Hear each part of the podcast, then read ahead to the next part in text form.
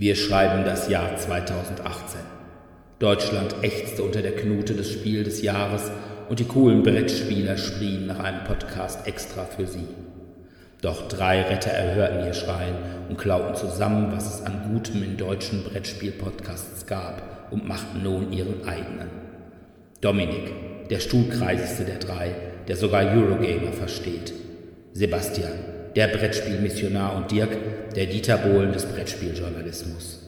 Gemeinsam sind sie DSD. Nein, so viel haben sie dann doch nicht geklaut. Ladies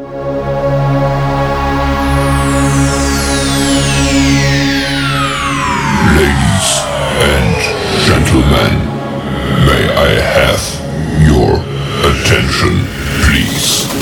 The show starts in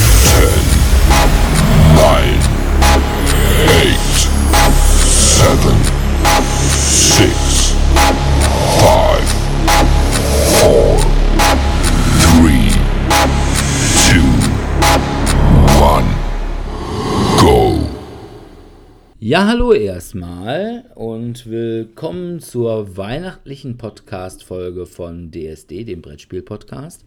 Ho, ho, ho! Genau, wir haben euch allerdings erspart, dass wir zum Eingang was singen, aber Dominik wird dann quasi aus Ausgleich gleich Bestimmt mal, irgendwann mal einfach singen. ja, oder ein, Einfach, Weihnacht, ein. Weihnachtsgedicht vortragen. So schön wär's. Ja, bestimmt nicht. Draußen aus dem Walde komme ich her oder sowas, ne? Ja, das ist. Das habe ich im Kindergarten, habe ich das, also meine Mutter hatte Tränen in den Augen, wie ich gesagt habe, mit rot gefrorenem Näschen, die kleinen Hände taten ihm weh. Ja, so war's. Wie ein kleines Engelchen war ich. Ja, ich nicht. Also irgendwas, alles, was irgendwie mit Auswendiglernen zu tun hatte, da war ich immer gegen. Das konnte ich immer ganz gut. Äh, außer Latein, das konnte ich nie. Also, ich konnte Latein, aber nicht auswendig lernen. Veni vidi vici. Aber wir haben heute ein Thema, was uns alle beschäftigt. Äh, Nächste Woche ist Weihnachten. Und ja, was bedeutet Weihnachten? Weihnachten bedeutet, man sitzt mit Mami und Papi vorm Baum. Gegebenenfalls noch mit Geschwistern oder sonstigen Verwandten. Und äh, fragt sich, was soll man tun? Man kann der kleine Lord gucken. Was? Ja, das, was immer ganz gut ist. Ja, aber wo Kann man ich immer empfehlen. ja, aber wo ich sage, beim gefühlt 40. kleinen Lord ähm, reißt einen die Story des kleinen Lord Fauntleroy doch nicht mehr so mit. Ja, vor allem, seit sie seit 30 Jahren auch nicht mehr die lange Version zeigen, sondern immer noch die gekürzte. Echt? Gibt es da Unterschiede? Ja, es gab irgendwann mal eine längere Version, aber die haben sie irgendwann rausgenommen. Die ist, glaube glaub ich, nie auf DVD oder sowas erschienen. Ich meine, ich glaube, ich dass ich. dass der kleine Lord ist generell, hatte generell Probleme, irgendwie mal auf Home-Video zu erscheinen, aber Aha, das wusste ich nicht. Allerdings, was richtig geil ist, wenn ich irgendwann mal einen Hund haben werde, am besten eine Dogge, dann werde ich sie definitiv Dougal nennen. Weil Dougal finde ich einen super Namen, gerade für Doggen. Eigentlich für alle Hunde. Außer irgendwie so kleine Chihuahuas oder so. Obwohl eigentlich auch für die. Naja. Nein, jedenfalls, man hat das Problem, man sitzt mit der ganzen Verwandtschaft rum und fragt sich, was man tun kann. Da bieten sich Brettspiele an. Problem ist, mit Mami und Papi irgendwas Cooles zu spielen, wird schwierig. Weil thematisch würde ich mal sagen, Science Fiction, Fantasy und alles, was irgendwie mit Totschießen zu tun hat, ist weder fest noch Mami und Papi angemessen. Dann hat man ja möglicherweise auch, wenn man Geschwister hat oder Cousinen und Cousins, die da sind, oder vielleicht haben wir sogar eigene kleine Kinder. Ja, mit kleinen Kindern muss man auch schon wieder aufpassen, was spielt man mit denen. Ne? Was können die kleinen Patschehände nicht kaputt machen? Was können die schon begreifen? Da wäre möglicherweise auch das große Agricola nicht unbedingt das allerbeste, wobei ich auch wirklich sagen muss. also- Aber die können dann mit den kleinen, also wenn sie zumindest jetzt über zwei, drei Jahre alt sind, können die mit den kleinen äh, Holzmiepels rumspielen. ja, und können sie Schäfchen und und können Pferde. sie verschlucken und müssen dann an Weihnachten sterben. Aber was Agricola angeht, sage ich ja sowieso, Weihnachten ist das Fest der Liebe, deswegen sollte man davon Agricola Abstand nehmen. Ja, aber man muss, ist ja wie bei Weihnachten, man muss die Leute füttern. Ja, das ist schon richtig. Aber Du kannst halt nicht Sauerbraten irgendwie erzeugen. Ja, kannst Schweine verfüttern, also oder äh, Rind. Von daher kannst du auch Sauerbraten machen. Ja, aber es gibt überhaupt gar keinen Miepel für Rotkohl oder Klöße. ja? Nee. Also von daher, Nur, nur Weizen und. Äh, Agricola ist kein Weihnachtsspiel. Fertig, aus. Außerdem ist es. Hättest mir das mal vorher gesagt, hätte ich dann mir eine Argumentation zurechtgelegt, dass warum Agricola doch ein Weihnachtsspiel ist kein für die Familie. Weihnachts-, sondern ein Kackspiel. So ist es nämlich. Aber bevor wir zu den tatsächlich wirksamen Vorschlägen für die weihnachtliche Spielegestaltung kommen, haben wir natürlich wie immer als erstes mal die Medienschau. Und da fange ich an, und zwar gleich mit einem richtigen Kracher. The Orville von Seth MacFarlane, der unter anderem Family Guy und American Dad äh, produziert hat und mitgespielt hat bei A Million Ways to Die in the West. Der hat. Letzter Film war ist nicht so empfehlenswert. Äh, welcher ist denn der letzte Film? Also der, der Million Ways Ah, to Die in the okay. West, den fand ich nicht so gut. Naja, ist halt irgendwie ganz witzig, glaube ich. Also habe ich mir sagen lassen. Ich habe ihn auch noch nie gesehen. Und äh, Seth MacFarlane hat The Orville nicht nur äh, produziert, sondern spielt auch gleichzeitig die Hauptrolle. Captain Mercer. Captain Mercer wird äh, zu Beginn der Serie auf ein Schiff, die Orville, versetzt. Diese Versetzung und das Angebot, eben das Kommando zu führen, ist also nicht so sehr auf dem Mist der Admiralität gewachsen, sondern seine Ex-Frau, Kelly, die hat da äh, ihre Beziehungen über ihren Vater spielen lassen, um Mercer eben dieses Kommando zuzuschassen. Und gleichzeitig hat sie sich auch als erster Offizier beworben. Das wird sie auch, ähm, was ganz witzig ist, weil sie hat äh, ihren Mann mit einem blauhäutigen Außerirdischen betrogen und ist von ihm im Bett mit diesem Außerirdischen erwischt worden. Der Außerirdische kommt später in der Serie auch nochmal vor und es ist wirklich, es ist wirklich witzig. witzig. Dann äh, hat er noch auf seinem Schiff einen Kumpel von früher, Malloy, als Steuermann und zweiter Steuermann ist ein schwarzer Lamar. Der ist wirklich so cool. Ist natürlich so ein bisschen klischeehaft schwarz, aber äh, die erste Frage bei der Vorstellung ist: Hey, können wir auch Softdrinks auf die Konsole stellen? Und ähm, Mercer sagt dann: Ja, klar. Und Lamar: Ey, cool, man. Und wirklich super. Äh, Dann gibt es noch den Wissenschaftsoffizier, der ist Mitglied einer Roboterrasse. Aaron ist, wie sich im Laufe der Serie herausstellt, irgendwie im Wesentlichen unsterblich. Ja, es ist, ist so eine Art Data-Parodie, aber in noch witziger. Überhaupt ist die Serie gleichzeitig eine wirkliche Star Trek-Serie, ohne Star Trek zu sein, weil man hat, sag ich mal so, diese üblichen, ernsteren Themen, äh, wie zum Beispiel äh, der Sicherheitsoffizier, ist Moklana und äh, lebt mit seinem Lebensgefährten in einer Art schwulen Ehe. Das ist bei Moklanern aber absolut üblich, weil Moklaner sind eingeschlechtlich. Das heißt, es besteht die ganze Rasse nur aus Männern. Und wenn sie sich fortpflanzen, legen sie Eier. Das passiert bei den beiden. Und ja, das Schlimme, was passieren konnte, ist, das Kind schlüpft und, oh Gott, es ist eine Frau. Das ist auch bei Moklanern durchaus nicht ganz unüblich und dann macht man eben das, was man so macht, und zwar am Baby eine Geschlechtsumwandlung. So, und jetzt will allerdings der Ehemann von eben diesem äh, Sicherheitsoffizier das Ganze nicht. Er will, dass man das Geschlecht so lässt, wie es ist. Und das Kind soll dann irgendwann mal selbst entscheiden. Und die Ärztin des Schiffs weigert sich auch, die Geschlechtsumwandlung vorzunehmen am Baby. Dann gibt es auf Mokla auch einen Prozess darüber. Also da kommen dann schon so ernste Themen vor. Aber es gibt eben auch wirklich witzige Sachen. Zum Beispiel gibt es auf dem Schiff einen Lieutenant, der gehört einer Rasse namens Gelee an und ist letzten Endes nichts anderes als ja so ein Glibber. Also man möchte sagen, ein Blob. Der kann dann zwar äh, diverse Hände und äh, Organe ausbilden, aber im Wesentlichen ist er ja so Gelee-mäßig.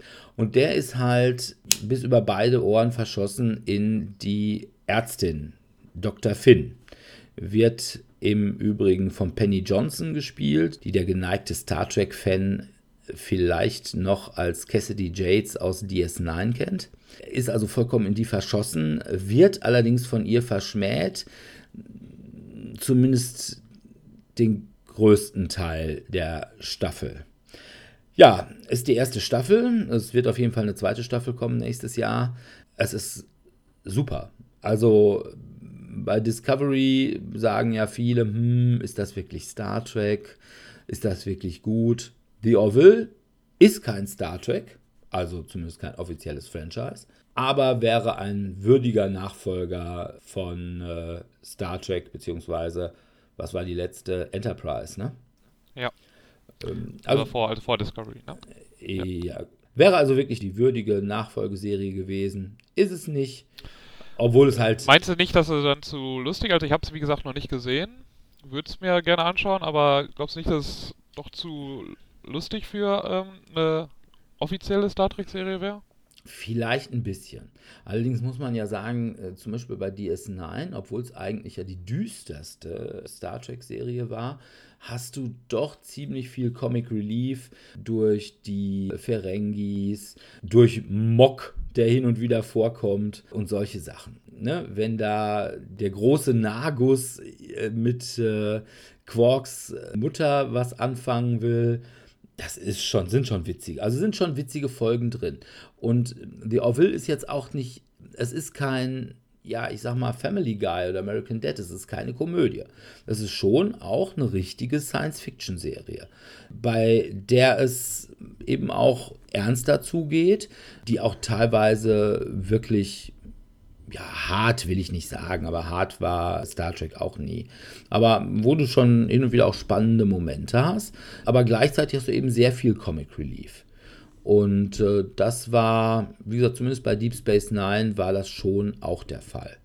Und ich fand eigentlich auch, wenn man diese witzigen Folgen bei Star Trek hatte, es waren nicht unbedingt die schlechtesten.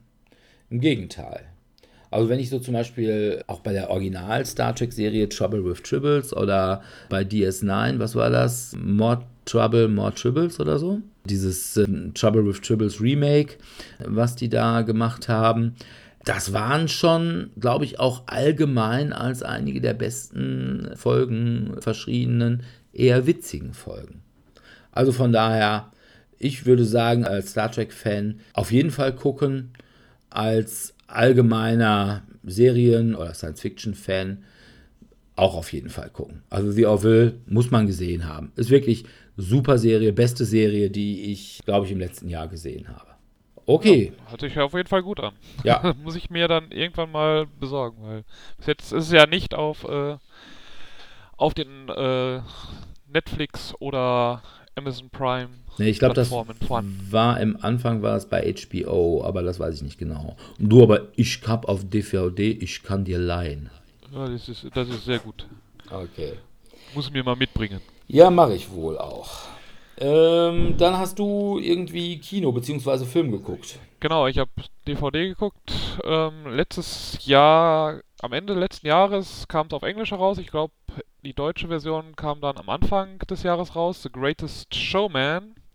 Ähm, die Musical-Filmbiografie des Zirkuspioniers P.T. Burnham. Ähm, die habe ich mir angeschaut. Ähm, dabei geht es um P.T. Burnham, der halt im 19. Jahrhundert in den USA als erster groß irgendwie mit Plakaten und Kuriositätenkabinetten ähm, Show gemacht hat.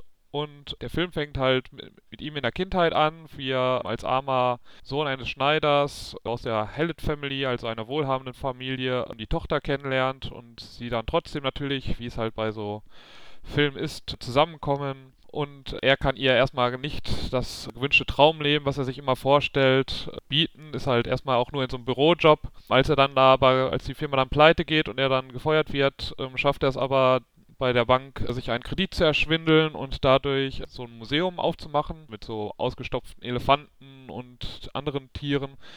Ja, das war dann, es war dann erstmal nicht so erfolgreich. Und dann kommt er auf die Idee, sagen wir es mal, platt Freaks, also quasi äh, lebende Personen da reinzubringen und dann Freaks. Das heißt, er sucht sich dann einen kleinwüchsigen Mann, eine bärtige Frau, einen übergroßen Mann, ein Artistengeschwisterpaar, was halb schwarz, halb weiß ist, was ja damals auch noch recht äh, skandalös dann war, Rassenthema. Und damit macht der Bot dann halt eine Show auf und wird dann halt mit der Zeit immer erfolgreicher, kommt dann eben auch über andere Connections dann bis nach London, macht dann mit einer Opersängerin eine Tour und hat halt immer seine Höhen und Tiefen, der Film. Ich fand ihn jetzt gut. Was man aber sagen muss, es ist eine Musical-Filmbiografie. Wenn ich den Film als Filmbiografie sehe, dann ist das eine Katastrophe. Der hält sich nicht mal ansatzweise an das Leben von P.T. Burnham. Ähm, äh, wird auch nicht ansatzweise kritisch genug für die Kritiker gesehen. Also das sieht man dann auch bei Rotten Tomatoes oder Metacritic, wo man dann sieht, die Kritiken des Films liegen da ungefähr bei 50%, glaube ich, und bei den Zuschauer-Reviews ist es dann eher bei 80%, was ich auch durchaus verstehen kann. Also wie gesagt, als Filmbiografie, also wenn ich jetzt das historisch betrachten würde, taugt der Film gar nichts. Als Musical ist er aber sehr cool gemacht. Also wenn man auf halt so Musicals irgendwie ein bisschen steht und äh, die Musik davon mag und sich halt in diese Magie dann einfangen lässt, die halt auch so Disney-Filme zum Beispiel präsentieren, dann ist das ein super Film mit super Songs, mit super Performances und also da hat der mich schon ziemlich dann begeistert. Also wenn ich dann jetzt das ausblende, dass äh, mein Kritiker da sein und äh, einfach mich auf das, was der Film sein möchte, eigentlich ein Musical mit halt einer netten, familientauglichen Botschaft, dass egal wie abgedreht du bist, auf der Bühne sind alle gleich oder sowas, eigentlich haben wir alle das gleiche verdient, dann ist das ein guter Film. Wenn ich es als Historienfilm, als Filmbiografie sehen möchte, dann, das will der Film aber auch gar nicht sein, dann habe ich mit dem Film natürlich keinen Spaß. Also, äh, ich hatte einen Teaser gesehen und ich fand den einfach auch optisch wirklich opulent. Ne? Ja, also, also ich meine, der hat auch dann diese Farben, ne? also das, das, man merkt einfach, dass er, auch, dass er gar kein Filmbiografie sein will, kein ernstes Film sein will, sondern er ist halt er will halt ein Musical sein, ne? Mit bunten Farben, mit knallig und. Äh ja, ich mag ja sowieso diese, ja, ich sag mal, diese, ja, ich sag Steampunk ohne Steampunk. Also diese. Das Zeit, dieses, Zeitraum, also genau, also dieses Ende des 19. Jahrhunderts. Das finde ich schon ganz schön. Und äh, ja, was jetzt wieder, oh, er ist ja nicht kritisch genug, weil er hat dann ja irgendwie die Freakshow gemacht. Aus, ja, und er hat ja alles genutzt und so weiter. Aber er, so, so ist es gar nicht. Also gerade was das Ausnutzen angeht, also wenn man sich tatsächlich mal äh, mit P.T. Barnum beschäftigt, die ich sag mal, Artisten, wozu dann eben auch die Kleinwüchsigen und die bärtige Frau und der große Mann und was weiß ich nicht alles gehörten, die sind durch ihn wirklich zu Stars geworden und hatten ein wirklich sehr, sehr gutes Auskommen. Und da ist also keiner, der sich über P.T. Barnum beschwert. Im Gegenteil.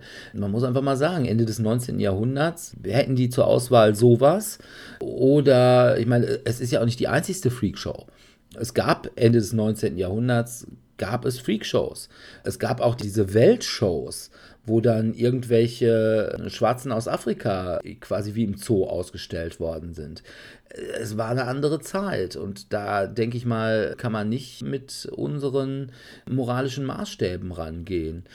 Ja, und was man auch dann eben kritisiert hat, glaube ich, war, dass halt die Musik natürlich aktuelle äh, Musical-Musik ist und nicht halt natürlich die Musik der Zeit dann repräsentiert. Aber ja, äh, das, wie gesagt, das will der Film alles gar nicht sein. Das will er auch gar nicht machen. Ja. Und wenn man den Film als das betrachtet, was er eigentlich machen möchte, eben ein Musical sein mit netter Geschichte, wie gesagt, man darf da auch eben auf Realismus dann eben da nicht allzu viel Wert legen, aber das macht man halt in Musicals ja eigentlich auch nicht, weil man weiß, das ist. Nein, es gibt man möchte da in so zwei, Recht. drei Stunden möchte man von der aus der Welt ausbrechen und sich eine schöne, ja. ähm, es, schöne Story berieseln lassen. Es gibt keine sprechenden Katzen und Züge haben auch keine Rollschuhe an.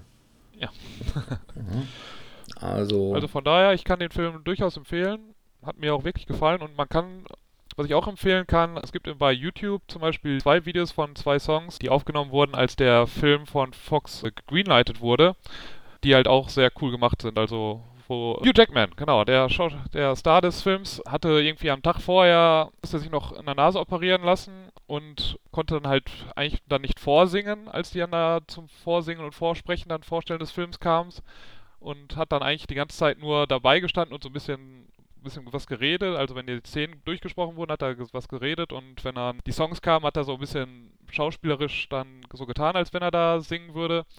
Aber dann beim letzten Song, dann hat er davor trotzdem, egal ob seine, dann musste er hinterher nochmal halt ins Krankenhaus, nochmal die äh, Narben mussten nochmal genäht werden, aber da hat er es ihm dann so mitgerissen, dass es dann schon recht cool und bewegend, wenn er dann da auf einmal dann doch anfängt zu singen. Okay. Dann gab es auch noch von dem anderen Song, also der This Is Me ist dann der große Song des Films eigentlich gewesen. Und auch der Song war sehr cool in dem Greenlit, weil da die Frau, die dann das halt singt, die auch die bärtige Frau in dem Film spielt, die war halt äh, sehr schüchtern und wollte dann halt, war dann zum ersten Mal und wollte die ganze Zeit eigentlich hinter dem Stand stehen bleiben, wo dann der Text auch ist, als sie den Song singt, aber lässt sich dann doch während des Greenlits dann dazu hinreißen, dann doch richtig aus ihrer Haut zu gehen und den Song mit voller Inbrust zu singen. Okay. Das ist dann auch sehr cool. Mir ist also bei diesem, bei diesem Trailer überhaupt gar nicht äh, aufgefallen, dass das Hugh Jackman war. Also bei Hugh Jackman denke ich ja. An Wolverine. Ja, logisch. Also den habe ich echt nicht, habe ich auch nicht sofort erkannt. Ja, aber er ist ja auch generell Musicals wirklich nicht abgeneigt. Aha. Es hat ja auch Le Miserable hat er, glaube ich, die Verfilmung. War das Le Miserable? Also hat er auf jeden Fall auch bei einer Verfilmung hat er ähm, mitgespielt und ich glaube, sein erster größerer Erfolg überhaupt als Schauspieler war, als er in, Aus er ist ja in Australien, als er in Australien Gaston von Schön und das Biest gespielt hat. Also Okay. das war bevor er äh, halt filmtechnisch berühmt wurde.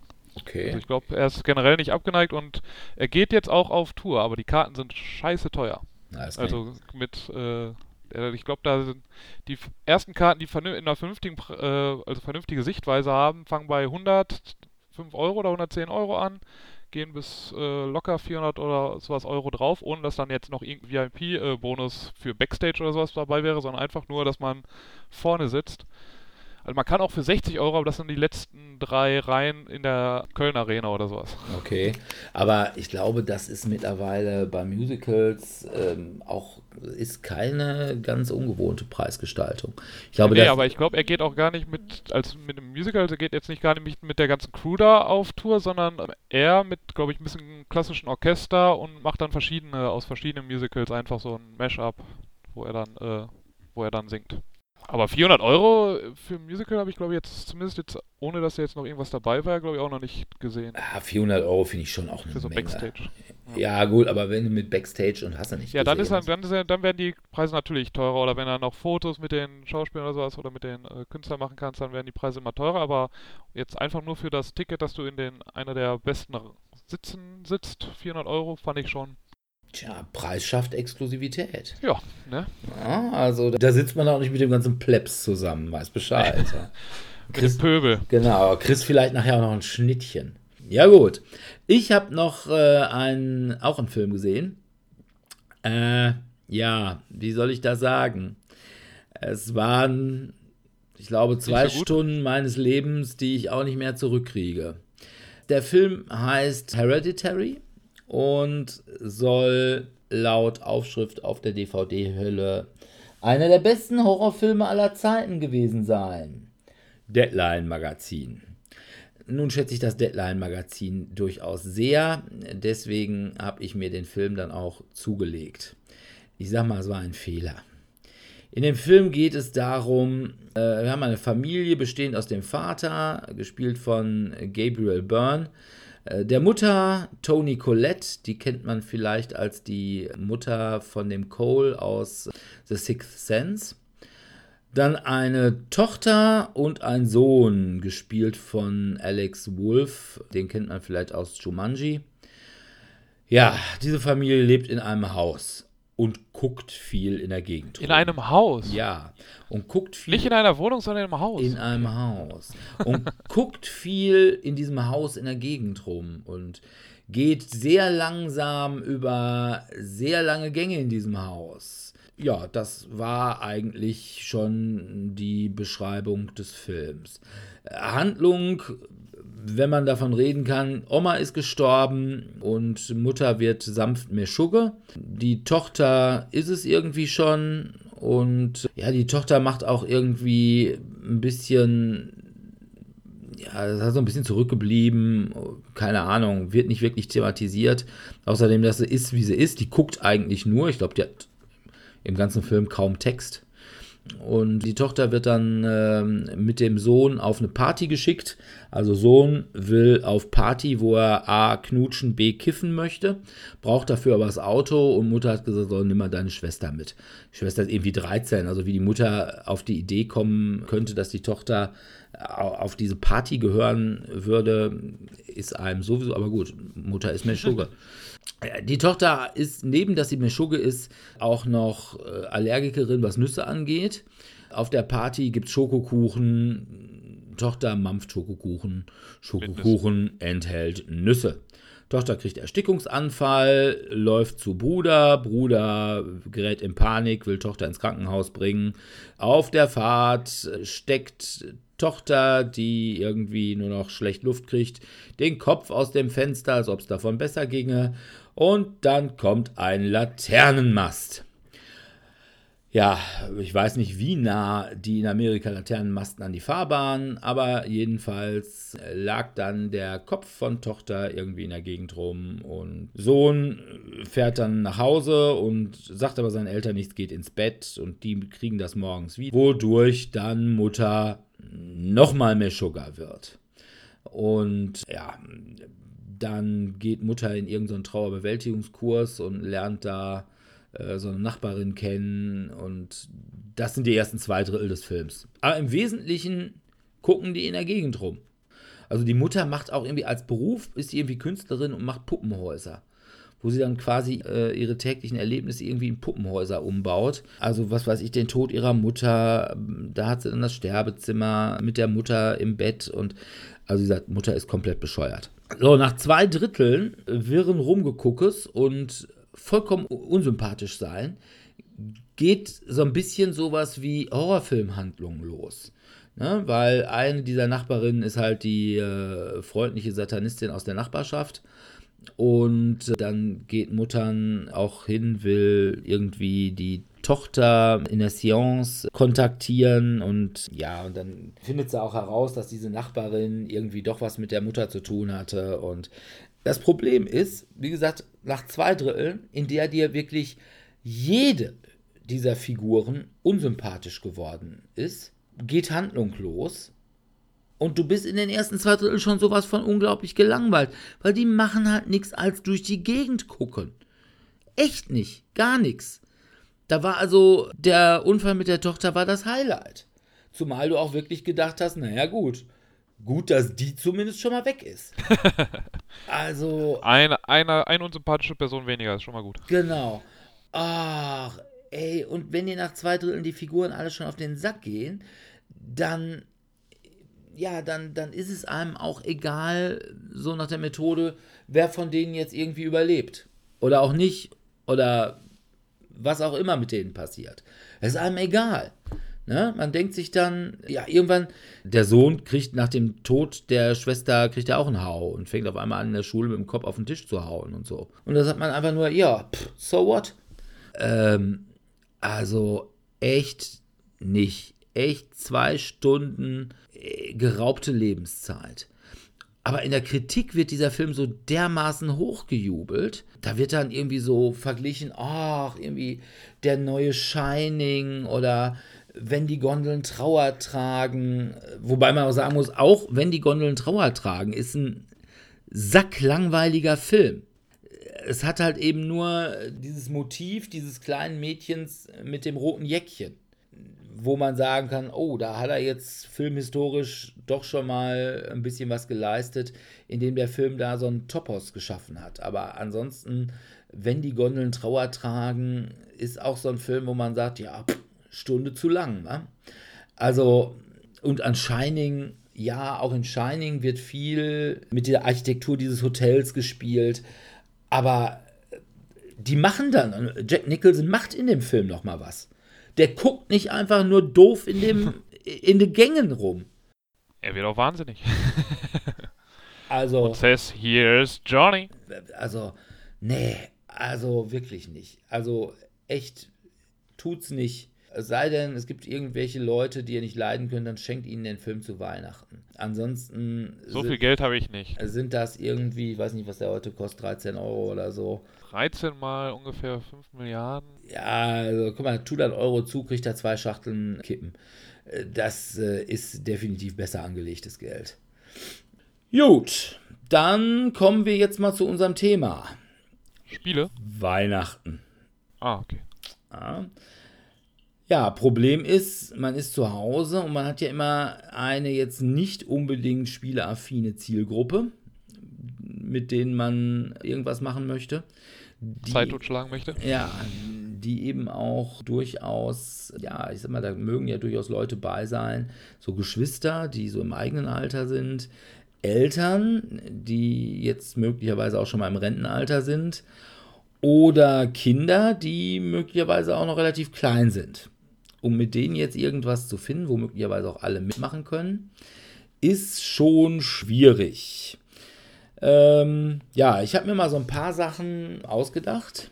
Ja, Denken, das ist irgendwie schwierig. ja, also so als Kriterien dafür ähm, war bei mir, also sollten jetzt nicht unbedingt geekige Themen sein. Also kein Science Fiction, kein Fantasy. Es sollte auch so ein bisschen, ja, ich, Weihnachten brauche ich kein This War of Mine. Ne? Willst, willst die Leute nicht in eine Dep- Depression stürzen? Mm, ja, wobei Die so- sollen doch mal zu Weihnachten darüber nachdenken, wie gut es ihnen geht. Ja, aber das ist halt nicht so heimelig. ne?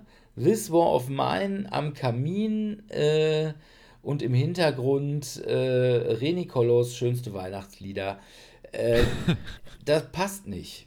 Ja, das, Also das, ist- da, kommt dann auch nicht die passende Stimmung auf, meinst du? nee, Das genau. vernünftig rollenspielmäßig zu spielen, dann kommen dann wieder die Eurogamer raus und äh, spielen es effizient. Ja, und äh, man muss dann auch sagen, über solche Dinge nachzudenken, wie kriegt man jetzt unbedingt Nahrungsmittel, damit dir die Leute da nicht wegverhungern, während du selbst dir eine Marzipankugel nach der anderen reinstopfst, ist auch, ja, die Immersion ist da nicht so da. Ja? Also das war das eine. Dann habe ich gesagt, also einige Sachen, die man vielleicht auch nur zu zweit spielen kann. Also, weil, also bei mir ist es einfach so, mein Vater ist verstorben, das heißt, ich habe so Heiligabend habe ich nur Muttern da. Und äh, da sind wir dann also auch nur zu zweit. Auf der anderen Seite auch Großgruppenspiele, weil dieses Jahr, zum Beispiel ersten Weihnachten, kommt mein Onkel mit meinen sämtlichen Cousinen, nebst Ehemännern, nebst Kindern. Das heißt, da sind wir ungefähr acht, neun. Also da was zu finden und dann auch noch acht, neun mit Kindern zwischen sechs und zwölf. Wird schon schwieriger.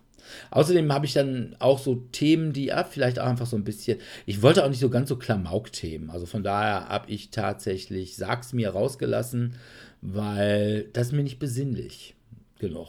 Ja, ich habe schon noch zwei Partyspiele, aber ähm, sag's mir, habe ich jetzt selber auch nicht dabei, weil ich bei den Partyspielen auf ein anderes ähm, Konzept gesprungen bin, nämlich dafür, dass Mutti dann doch mal vielleicht nochmal an den Herd muss und dann mal wieder raus möchte und dann wieder rein möchte und dann dachte ich, sind so Partyspiele wie Concept oder When I Dream, wo man relativ einfach Leute wieder reinbringen kann und jetzt es nicht wirklich darum geht, dass man irgendwelche Punkte noch zählt, wesentlich angenehmer. Okay. Also dieses Spiel, wo man dann mit einer Hand auf Rot und mit dem Fuß auf Grün und mit dem anderen Achso, auf Twister? Genau, Twi- Twister wäre es also nicht so. Ja, ich meine, da. so, ja, bevor ich jetzt falle, äh, gehe ich mal kurz noch in der Küche nochmal machen. Ja, genau. Aber äh, Ich, ich steige dann später wieder ein, wenn nur noch eine Person eigentlich da ist. ja, und man muss vielleicht je nach Alter von Eltern auch nochmal bedenken, dass da bei so einem Spiel dann auch die Oberschenkelhalsköpfe durch die Gegend kugeln könnten. Von daher habe ich es also auch nicht wirklich so mit irgendwelchen Geschwindigkeits- oder Geschicklichkeitsspielen. Aber vielleicht fangen wir mal an, einfach mal so vorzustellen, was wir so hatten.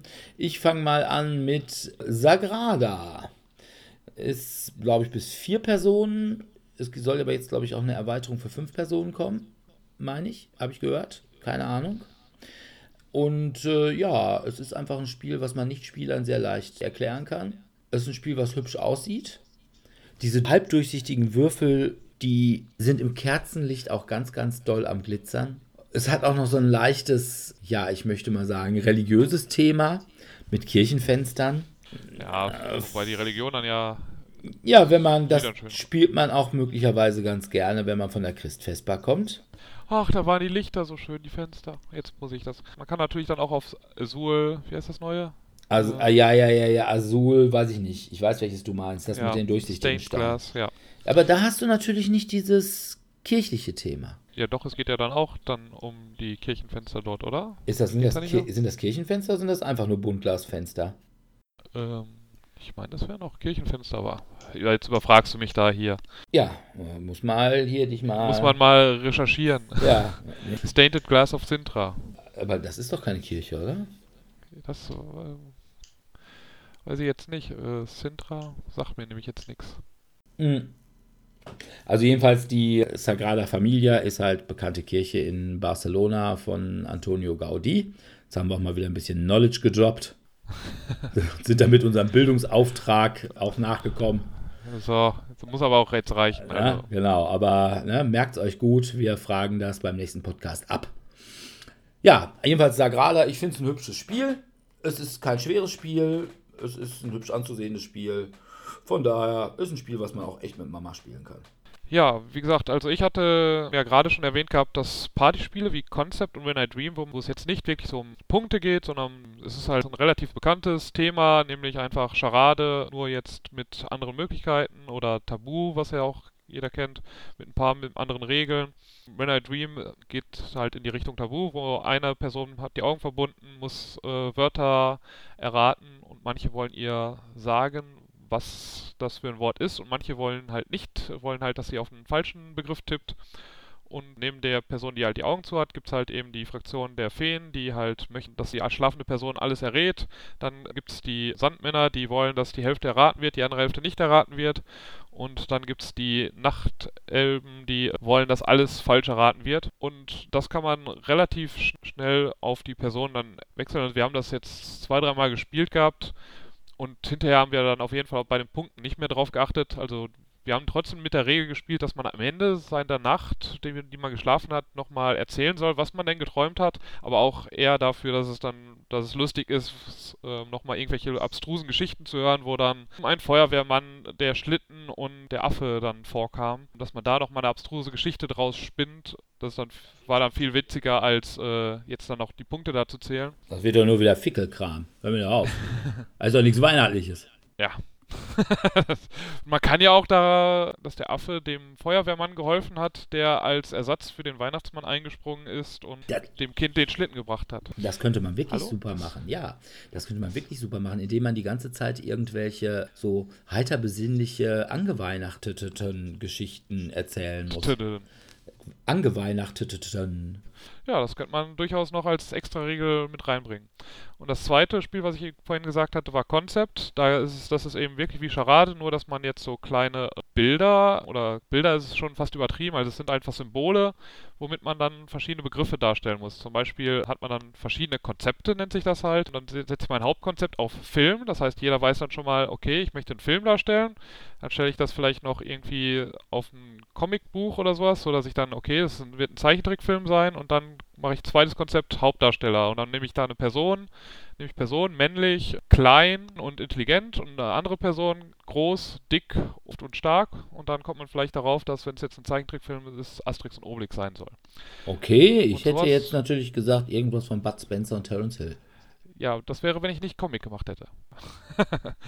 ja, auf jeden Fall kann man da halt ähm, lustige Konzepte dann ähm, schmieden und da ist es dann auch eigentlich, also selbst in den Regeln steht schon drin, ja, wir haben hier so Tokens, damit ihr könnt ihr Punkte zählen, wer dann was erraten hat und wer gut erklärt hat, aber eigentlich spielt man es ohne diese Punkte und so wird es eigentlich auch meistens gespielt und von daher kann dann jeder eigentlich so, jetzt muss ich mal kurz was machen, ich muss mal kurz noch ein Telefonat führen, ich muss kurz noch mal in, die Küche gehen.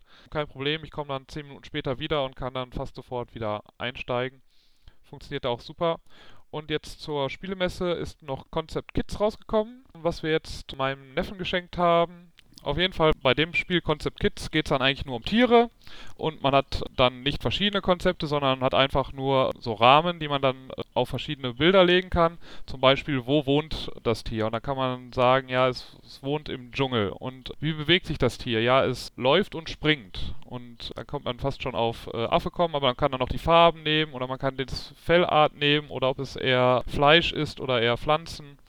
Und das kam auch schon jetzt mit dem vierjährigen Neffen gut an und selbst die Erwachsenen konnten dann da noch mitraten und hatten auch Spaß dran. Also es ist besser als das andere Spiel, was er dann bekommen hat, irgendwie, wo dann es ging, ging um Pupse. Also man spielt irgendwelche Karten aus und das Gerät, was in der Mitte liegt, das macht äh, Pupsgeräusche nach irgendeiner Zeit und man möchte halt nicht die Person sein, bei der es den Pupsgeräusch macht. Für das Kind ist aber eigentlich nur wichtig, es macht Pupsgeräusche. Äh, das, Das heißt, man drückt einfach die ganze Zeit drauf, bis man Pupsgeräusche hat. Das finde ich allerdings ein cooles Spiel. Also es kommt unglaublich bei Kindern an. Ich hatte es äh, gesehen und zwar bei uns im Marktkauf. Das ist direkt gegenüber der DVD-Abteilung, ist da fängt die Spielwarenabteilung an. Und da lag eben dieses, ich weiß gar nicht, wie das hier heißt. Ich glaube, es heißt sogar Pups oder irgendwie sowas. Und da war dann irgendwie so ein kleiner Junge und der war mit seinem Vater unterwegs und der zwang diesen Vater, also man kann von außen von der Packung kann man so da drauf drücken, dann macht es diese Geräusche. Ja. Weshalb wahrscheinlich, wenn man es kauft, äh, die Batterie von Haus aus leer ist.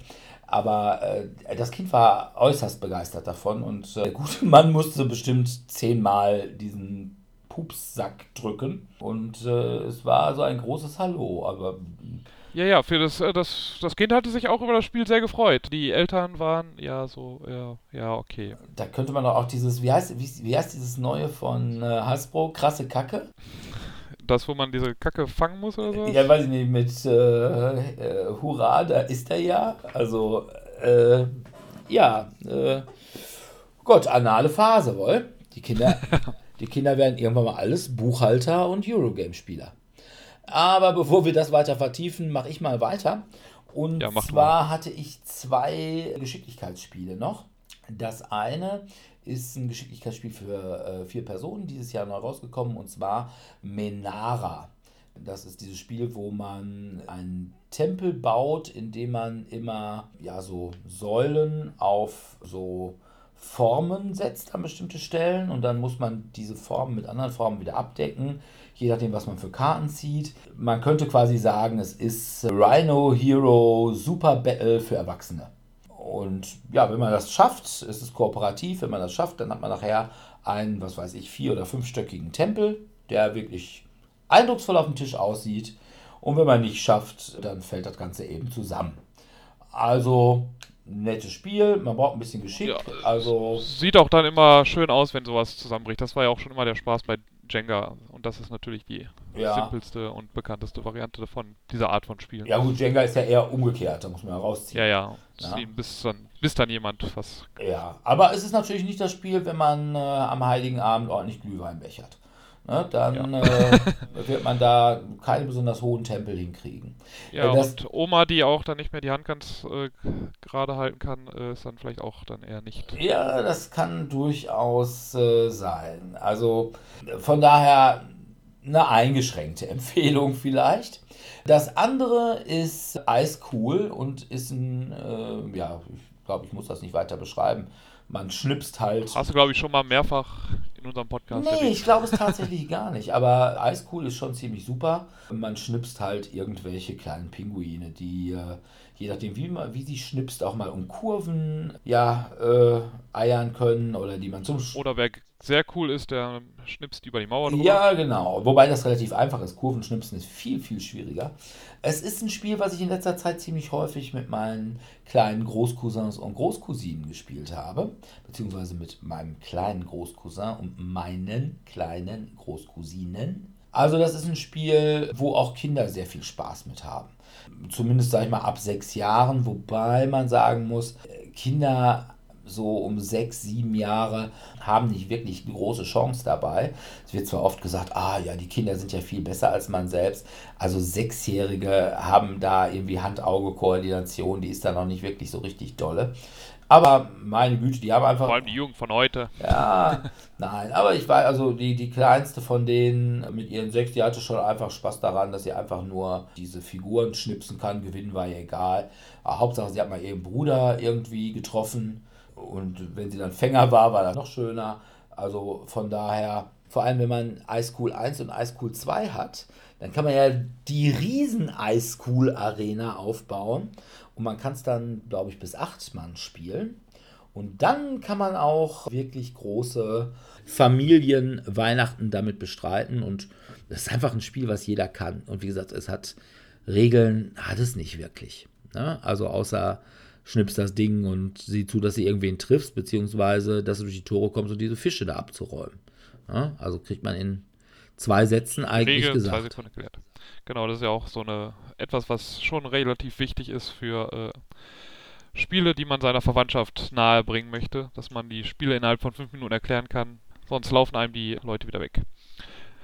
Ja, was ich da noch wieder hatte, sind halt für Mama und Papa oder Opa und Oma, die dann mit Doppelkopf und Skat aufgewachsen sind, ähm, Trickspiele, also oder ähm, äh, Trick heißt es auf Englisch, ein Stich, Stichspiele auf Deutsch. Ich habe jetzt Trinkspiele verstanden. Trinkspiele, ja, Trinkspiele wären auch, sind auch cool. Wobei da normalerweise auch schon so genug gebechert wird an solchen Feiertagen, dann muss man jetzt nicht noch zusätzlich Trinkspiele da mit reinbringen.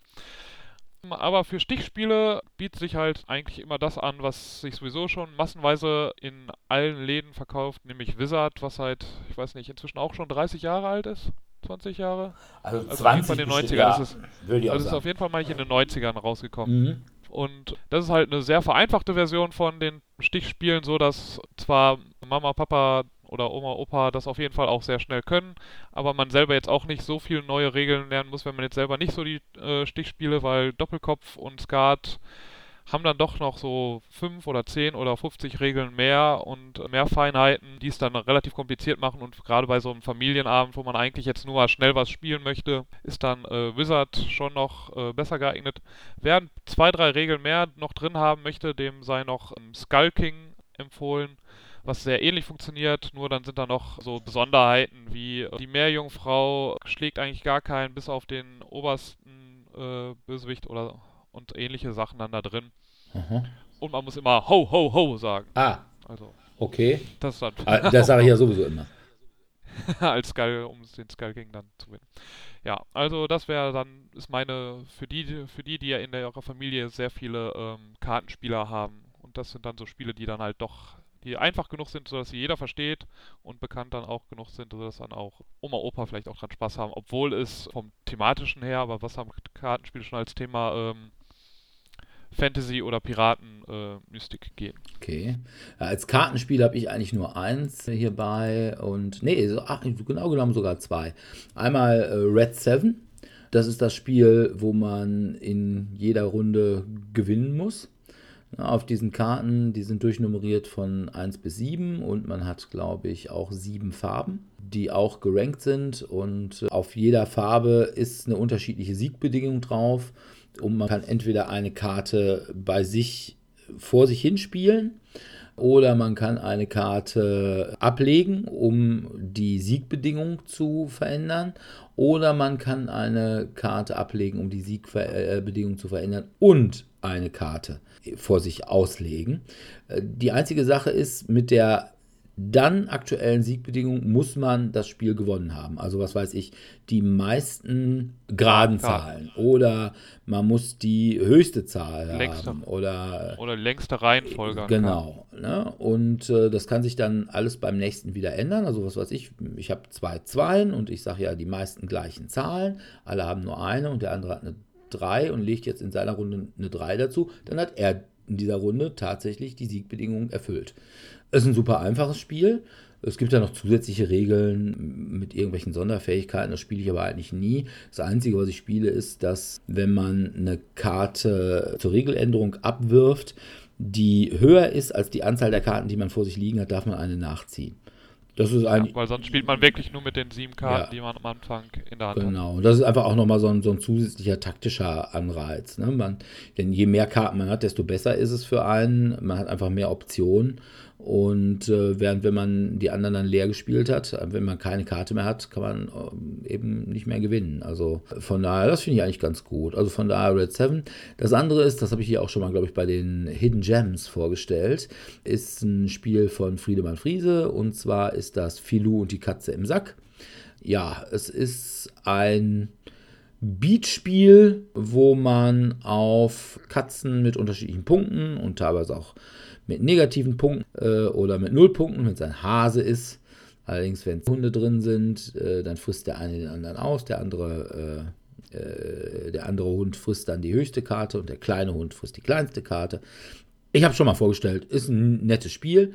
Die Regeln sind nicht ganz so einfach, denke ich mal, wie bei Red 7 aber doch durchaus noch, ja, ich sag mal, von der Komplexität, die jetzt auch von der Nichtspielerfamilie durchaus geleistet werden kann. Es ist einfach nett und besinnlich und hat nette Grafiken mit Hunden und Katzen und einem Hasen. Wobei vielleicht das dann doch eher ein Osterspiel wäre. Könnte mal. Musst du dann bei der nächsten Ostersendung dann nochmal. Ja, also vielleicht an dieser Stelle. Schon mal eine Vorschau. Na, an Friedemann Friese einfach mal den Tipp: so eine Weihnachtsedition Ne? Rudolf und das Rentier im Sack. Also Sack ist ja Weihnachtsmann-Sack, ne? Super. Und dann muss man halt nur die Katzen mit Rentieren austauschen. Oder das Geschenk im Sack, ne? Passt auch. Also, und weil man da ja darauf bietet, das heißt irgendwie, man sagt, ah, ich will für die ganzen Geschenke in diesem Sack, will ich was bezahlen. Da kann man dann ja auch so ein bisschen latente Konsumkritik, ne? Äh, Weihnachten, das Fest des Konsums, ne? ganz unschön und nicht so heiter besinnlich und so. Moa. Also, Friedemann Friese an dieser Stelle, Tipp machen. Ne? Ich nehme da nichts für, dass das meine Idee war. Wäre nett, wenn man mich erwähnen würde. Erwähnen würde. Ne? Aber ansonsten, sage ich mal, nächstes Jahr Weihnachten liegt's, links war auf der, bei der Spielemesse, wird es als Neuheit angekündigt und Ja. fertig wird es dann zu Weihnachten. Ja. So, ein- so ein Belegexemplar hätte ich dann ja vielleicht ganz gerne. So, ja gut. Ähm, da ich vorhin ja schon bei Kartenspielen war, für die, die eher Richtung Set Collection gehen und dann so Romme-Spieler eher sind, bietet sich natürlich auch immer wieder der Klassiker an, Zug um Zug.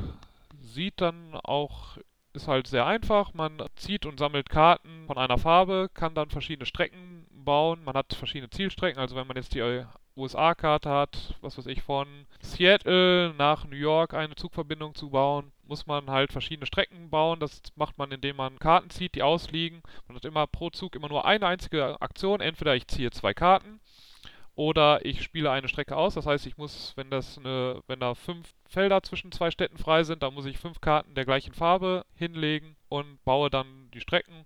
Und wenn man dann fertig ist, hat man schöne Routen gebaut. Es ist in der Ursprungsversion auch sehr simpel. Wenn man ein bisschen häufiger das Spiel gespielt hat, kann man sich dann natürlich auch noch Erweiterungen kaufen, die unterschiedliche Karten haben, die meistens dann auch noch einen Twist haben. Also wenn man dann die Europakarte hat zum Beispiel noch Tunnelsysteme, wo man so ein bisschen sein Glück riskieren muss, indem man, wenn man Tunnel zieht, darf man nicht nochmal die gleiche Farbe, muss man noch vom äh, Nachziehstapel noch ziehen und wenn diese Farbe nochmal kommt, muss man noch eine Karte legen. Aber das sind dann halt so Regeln, die man reinbringen kann, wenn man halt das Originalspiel mal schon ein, zwei Mal gespielt hat. Das Original das ist weiterhin ein Klassiker der Spielegeschichte von Alan R. Moon und ja, lässt sich auch, ich finde es auch immer noch als ähm, Vielspieler, lässt sich es immer noch mal, mal ganz nett spielen. Also ich würde es jetzt nicht selber immer bei einem Spieleabend rausholen, aber für so einen Familienabend finde ich es immer noch ganz nett. Und äh, es gibt ja auch quasi eine sehr, sehr weihnachtliche Version davon. Und zwar Northern Countries. Nordic Countries, genau. Mit Rentier und Schneelandschaft. Ja, wobei das natürlich ein bisschen, ich glaube, die, ist- die Karte ist enger, also so, dass man halt sich ge- häufiger mal äh, in die Wege kommt, seine Zuglinien zu bauen und dann sich gegenseitig häufiger ärgert. Das macht, das macht durchaus sein. Also ich habe Nordic Countries noch nicht gespielt. Die einzigen, die ich gespielt habe, sind eben gute Classic, dann Europa und äh, Deutschland. Und die Deutschlandkarte finde ich schon sehr, sehr eng. Also da ist schon immer ein ziemlicher Kampf um diese, diese Mittelstrecke über, weiß ich nicht, Frankfurt bis Hamburg. Und äh, da kann man dann nämlich einfach ordentlich Karten mit fertig machen. Wie gesagt, Nordic Country, ich habe es jetzt nur in Erinnerung gehabt, dass das eben äh, die Karte mit Rentier ist. Aber ich meine, die wäre halt eben auch ziemlich schmal. Ich habe es jetzt auch noch nicht gespielt, aber ich meine, die wäre relativ schmal, die Karte, wo es dann eben auch dann wahrscheinlich ein, zwei Strecken gibt, die man sich, wenn man da irgendwie vorbei möchte, ziemlich schnell sichern muss. Oder also einfach sich so sichert, um einfach anderen Leuten auf die Nerven zu gehen und den Weg zu versperren. Okay. Ja, mein nächstes Spiel für Weihnachten ist eins für Leute, die ja, ich sag mal, so Trivial Pursuit oder Trivial Pursuit Ableger kennen, also Quizspiele. Und zwar ist das ein Spiel auch wieder von Friedemann Friese. Und zwar ist das das Spiel Fauna. Alternativ dazu das Spiel Terra, was genau das gleiche ist. Nur bei dem einen geht es um Tiere und bei dem anderen so um, ja. Alles mögliche, Geografie eigentlich, alles Mögliche von. Ja, also Geografie. Monumenten. Ja. Äh, Orten. Genau. Äh, aber eben auch, was weiß ich, so Berge, ne? Das ist der höchste Berg der Welt. Es ist einfach irgendwie sowas, ja, man kann es wissen. Es ist eigentlich eine Mischung aus Triple Pursuit und Wits and Wagers. Das heißt. Auf Deutsch Top oder Flop? Top und Flop? Okay, kann durchaus sein. Ich glaube, die erste Auf, Auflage von äh, der deutschen Ausgabe von Wits and Wagers hieß tatsächlich auch Wits and Wagers. Ich finde den Namen Top und Flop auch richtig kacke, aber äh, Ja. es ist halt Ja, so. will man machen. Das ist zumindest die Version, die ich bei mir zu Hause habe, die ich manchmal in der Schule spiele. Okay. Ist jedenfalls dann einfach so eine Sache, man, es wird eine Frage gestellt, ne? Was weiß ich, wo liegt der höchste Berg der Erde? So, dann hat man so Beatsteinchen und dann kann man A mal auf das Gebiet draufsetzen. Und unten sind auch so, ja, ich sag mal so Leisten, wo dann eben draufsteht, was weiß ich, Zahlen. 100.000, 110.000, 120.000, und bei anderen ist dann irgendwie, was weiß ich, 1914, 15, 16, 17. Und äh, Ja, da gibt es dann ja Zusatzfragen. Genau, da ne, kann man dann Also, eben dass so- man halt, wie hoch ist er jetzt oder wann wann er wurde jetzt zum ersten Mal bestiegen? Ne? bestiegen? So, Genau. und dann kann man eben mit seiner mit so einer Anzahl an Beatsteinchen und dann kann man, wenn man dran ist, kann man natürlich als erster sagen, okay, dann äh, legt man sein Steinchen da irgendwo nach Zentralasien und äh, ja, man kann sich dann aussuchen, will ich jetzt noch was weiteres? Einen Stein muss man legen, wenn man dran ist. Und die anderen können nicht auf das gleiche Feld legen, aber die können auf dem Feld daneben liegen. Da gibt es auch noch Punkte. Also irgendwie der, äh, der genau richtig getroffen hat, der kriegt, glaube ich, dann drei Punkte. Aber der, der direkt daneben liegt, der kriegt immer zwei Punkte auf dem Feld. So, und dann kann man sich zum Beispiel denken, also hier, pass mal auf, der Dominik, der hat doch überhaupt keine Ahnung, was Berge angeht. Ne? Und dann legt man äh, eben seinen Stein nicht neben den, den Dominik nach Südamerika gelegt hat, sondern denkt sich, boah, der Rahmenschlag, ne? Der hat ja eigentlich auch schon alle 8000er bestiegen. In seiner Fantasie. Und wenn der jetzt quasi den Stein da nach Zentralasien gewuchtet hat, ne, dann lege ich den doch mal da daneben, da kriege ich noch ein paar Punkte ab. Ne? Auf der anderen Seite hat er ja überhaupt gar keine Ahnung, wie hoch die sind. Denn der sagt ja immer, pff, wie hoch wird es sein? Zwei Meter. Ich bin ja immer draufgekommen. Und da legt man dann vielleicht doch lieber neben Dominik, der den irgendwie bei 7500 Meter gelegt hat. Von daher ist ein nettes Spiel und ich sag mal, Triple Pursuit kennt echt jeder. Und es hat eben nicht dieses doofe mit äh, Würfeln und bis und auf das richtig farbige Feld kommt. Feld. Genau. Ja. Also es ist nicht ganz so, ganz so endlos lange. Also schönes Spiel. Oder schöne Spiele. Von Quiz, wo man wirklich was wissen muss oder zumindest wissen muss, wer vielleicht da was weiß, zu Rätseln, also für die Familienmitglieder, die gerne in der Zeitung Rätsel lösen. Für die sind vielleicht die ganzen Escape-Spiele was. Da gibt es ja dann verschiedene, Unlocked, Exit, Escape Room the Game heißen die.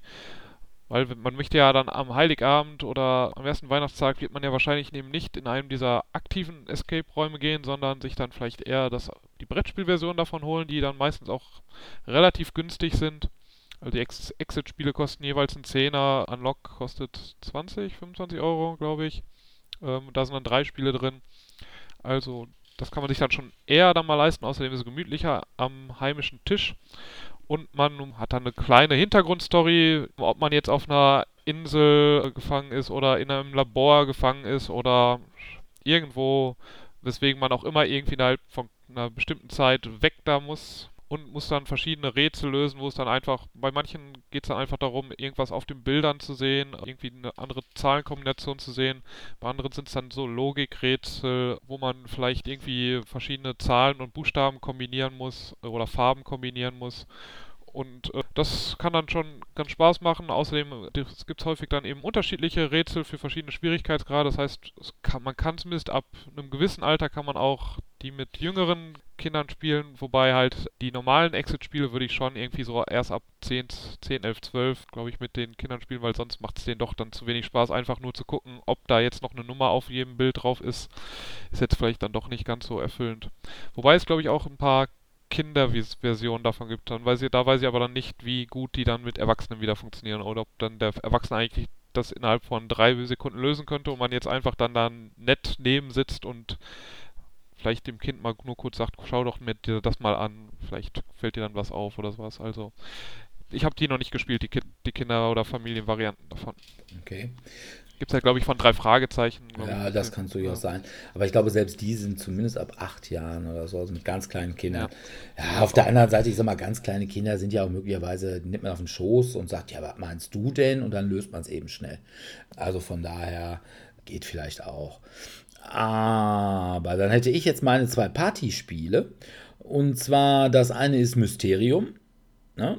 Ist jetzt nicht unbedingt heiter, aber doch besinnlich ja, es hat eben hübsche Bilder und es ist halt eben eher was Ruhiges. Und wer hat wen umgebracht? Ja, das ist natürlich vom Hintergrund, der ist jetzt nicht so weihnachtlich, deswegen auch nicht heiter besinnlich. Und äh, ist sicherlich kein Spiel, was man irgendwie äh, bringen sollte, wenn in der Verwandtschaft vorher irgendwo ein Todesfall war. Da kann das dann durchaus zu äh, schälen Blicken führen. Das zweite ist Stille Post Extrem. Ja, ist eigentlich immer ganz lustig und ist eigentlich kein Spiel, sondern Beschäftigung. Also ich glaube, wir haben das noch nie. So, ja, so ähnlich wie Konzept, ja. ne? Also wo man eigentlich äh, eher, wo es dann halt erst ums Spiel, um da die Aktivität geht, als um Genau, und dass man da irgendwie was Hübsches malt. Kann man auch mit Kindern spielen, wobei man tatsächlich sagen muss, ich habe es ja in Bielefeld, haben wir es auch mit 14-Jährigen. Auch 14-Jährige können noch nicht gut malen. Äh, Sechsjährige können sowieso nicht gut malen, aber Mai ist ja dann auch egal. Ja, das ist halt derjenige, der äh, hinter dem Sechsjährigen sitzt, hat also keine Chance, das äh, zu erraten, was davor ist. Es sei denn, gut, ich sag mal, wenn man mit äh, den normalen Begriffen aus Stille Post extrem, das sind ja auch Begriffe wie, was weiß ich, Apfel. Ja, und ich meine, auch ein Sechsjähriger kann schon Apfel zeichnen. Ja, oder zumindest irgendwas, was man denkt, oh es könnte ein Apfel sein. Also von daher, Stille Post extrem geht auch. Ist dann auch heiter und besinnlich. Und geht, glaube ich, das bis. Das ist auf jeden Fall die, die lustigere Variante. Geht, glaube ich, auch bis acht Personen. Ne? Und Mysterium ja. müsste, glaube ich, auch bis sieben. Bis sieben. Ich, bis sieben, glaube ja. ich, meine ich. Ich glaube, es sind äh, sechs, ein, also ein Geist und äh, sechs, sechs äh, Medien. Ja gut, also ich konnte sonst noch, was ich noch zusätzlich noch hatte, fast Spiel des Jahres Gewinner The Mind. Ist halt auch so ein Spiel, was man auch mal so in 10 Minuten einfach mal zwischendurch spielen kann, wenn man jetzt noch eben darauf wartet, dass Mama oder Papa die letzten Sachen fürs Essen fertig machen. Ist jetzt kein Spiel, was man den ganzen Abend spielt. Es geht da darum, dass man Karten von 1 bis 100 hat und ohne dass man miteinander redet oder groß kommuniziert, muss man die Karten hinlegen. Das heißt, ich habe zum Beispiel in der ersten Runde bekommt jeder nur eine Karte. Ich habe die 20 und Dirk hat die 75 und jetzt muss ich halt ähm, gucken, dass ich dann halt zuerst meine Karte lege, bevor dir die, Dirk die legt. Hättest du keine Chance. Was halt Hättest dann, du keine Chance. Das sollte, Genau, das sollte jetzt noch einigermaßen funktionieren, weil 25 oder 20, okay, ich warte ein bisschen, ob vielleicht, ob Dirk vielleicht doch eine ganz niedrige Nummer hat, aber dann würde ich die relativ zügig legen, während Dirk vielleicht dann doch schon noch ein bisschen eher länger warten würde, weil. Auf gar keinen Fall. So Mit einer 70, 75 äh, oder gar einer 90 würde ich sofort legen, damit das Elend schnell vorbei ist. Damit vorbei ist, damit dieses Spiel, damit du dieses Spiel nicht mehr weiterspielen ja, musst, ne? Genau. Also, ja. boah, so ein dämliches Spiel. Ja. Ach, ich finde das, äh, das, das ist immer ganz, ich finde es immer ganz witzig, wenn es dann funktioniert, wenn dann, wenn dann jemand die 36 legt und der nächste die 37 und du denkst, wow, woher kon wie konntest du wissen, dass ich jetzt die 37 habe, dass du das jetzt doch noch legen musstest? Das sind manchmal ganz witzige Situationen. Ist halt also, das hat natürlich nicht sehr thematisch, hat auch eben wirklich eigentlich kein Thema, obwohl da so ein Hase drauf ist. Aber ich finde es ganz witzig mal für so zwischendurch. Ja, gut. Okay, ja, wir hoffen, dass wir euch einige Tipps zum Überleben der Feiertage geben konnten. Ansonsten ja, wünschen wir euch frohes Fest und äh, einen guten Rutsch, denn unseren nächsten Podcast, den wird es erst im neuen Jahr geben. Wir werden ihn wahrscheinlich am Tag vor Silvester aufnehmen und ich glaube, was haben wir als Thema? Ich glaube, Jahresrückschau. Oh, oh, oh, oh, oh, oh, oh. Das soll Ah, was das ist wieder geben. was. Ja. Dann hoffe ich auch mal, dass jetzt meine Soundqualität ein bisschen besser ist, weil ich habe mir sagen lassen, dass zu Weihnachten äh, ein neues Mikro. Das soll eine Überraschung sein. Vielleicht, schen Ja. vielleicht schenke ich mir bis dahin dann auch einen Popschutz. Dann halle ich nicht. Da kannst du auch schöne, schöne Ps die ganze Zeit. Das ist richtig. Aber ich halle dann nicht so. Obwohl, auf der anderen Seite finde ich diesen Hall bei mir so schön. Der gibt mir sowas irgendwie zwischen Darth Vader und ich weiß nicht, also sowas sehr Machtvolles. Womit ich dann euch, glaube ich, auch immer ein bisschen einschüchtere. Habe ich so den Eindruck.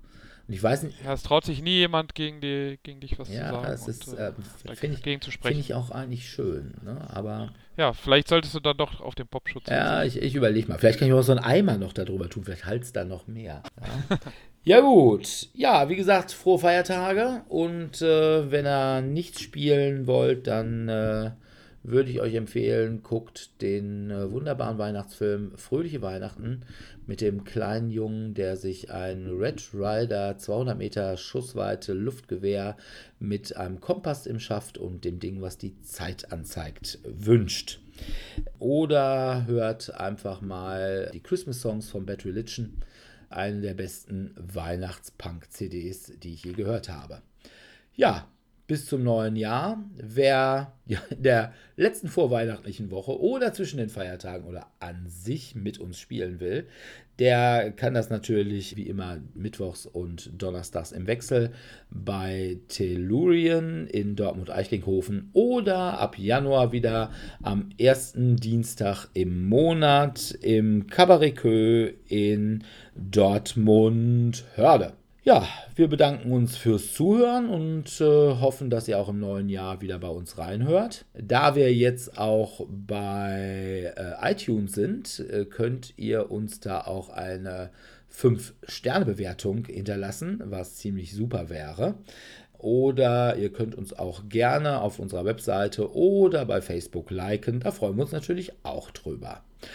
Ja, damit wären wir soweit durch und äh, wir sagen an dieser Stelle wie immer Tschüss. Ciao, ciao.